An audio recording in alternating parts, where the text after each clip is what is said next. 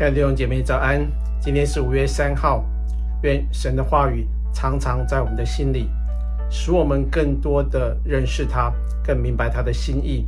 让我们一起带着渴慕的心来读今天的经文。今天的经文在哥林多前书一章十八到二十五节，一起来读。因为十字架的道理，在那灭亡的人为愚拙，在我们得救的人却为神的大能。就如经上所记，我要灭绝智慧人的智慧，弃绝聪明人的聪明。智慧人在哪里？文士在哪里？这世上的辩士在哪里？神岂不是叫这世上的智慧变成愚拙吗？世人凭自己的智慧，既不认识神，神就乐意用人所当作愚拙的道理，拯救那些信的人。这就是神的智慧了。犹太人需要神迹，希腊人是求智慧，我们却是传钉十字架的基督。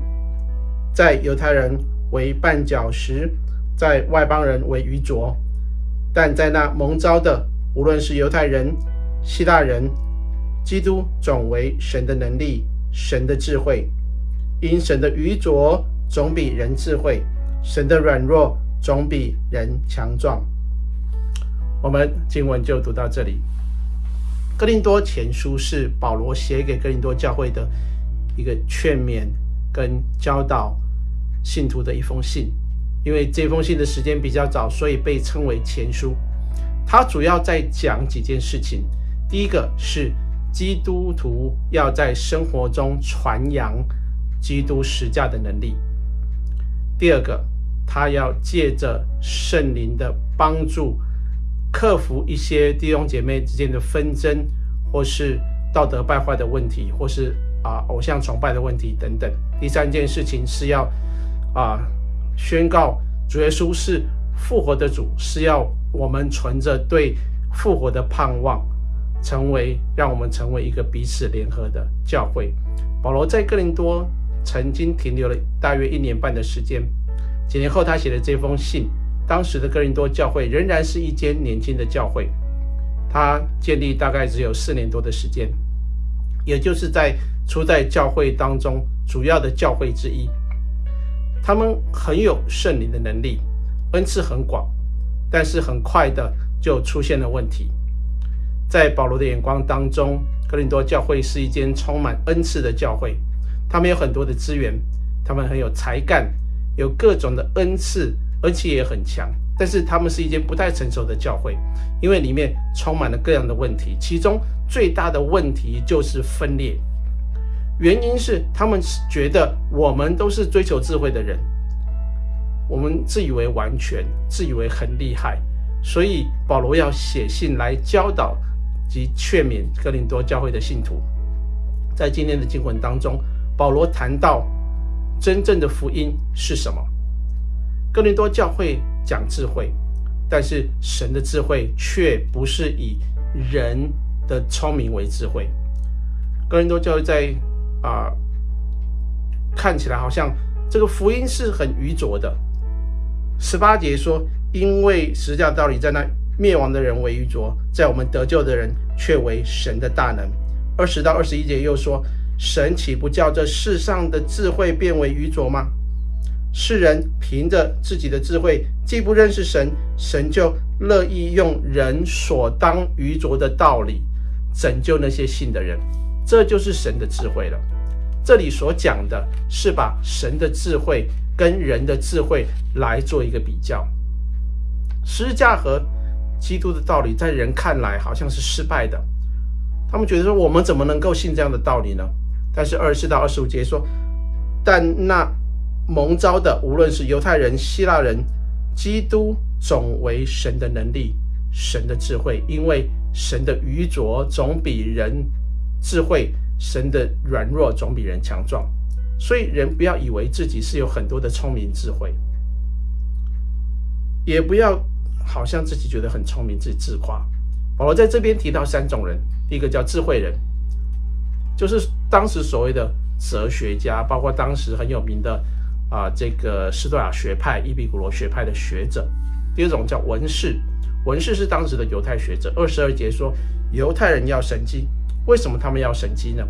因为他们想要改变现状，他们想要推翻罗马人的统治，建立一套以耶和华的教导为根基的以色列国，所以他们需要改变现状。他们原来也期待耶稣就是那个要来救我们脱离罗马人统治的弥赛亚，结果他不行了，他失败了，他被钉在十字架上了，所以他就不是弥赛亚，赶快把他移除吧。他是一个绊脚石，因为他不能改变现状。他们觉得这个被钉十字架的耶稣跟犹太人所期待的那个弥赛亚是不相符合的。第三种人叫世上的辨士，也就是演说家。这些人都是当代受过高等教育的人，但但是这些人都不能叫人得着生命的智慧，因为我们所信的基督不是信谁的口才比较好，或是信谁的理论逻辑性比较强，而是信耶稣基督的救赎。我们的智慧跟神的智慧比起来，那真是差得太远了。人为什么能够得救？因为我们相信耶稣基督为了救赎我们，为了我们的罪被钉在十字架上，而且他死而复活，相信他是神的儿子，我们就因此得救。因此，我们得救不是靠着行为、智慧、聪明、口才、能力等等，那些都不是十字架的道理。神把基督放在一个人类历史的最低点。人层次的最低点，以至于那些囚犯、犯各样罪的人，甚至于耶稣一同被定的强盗都可以得救。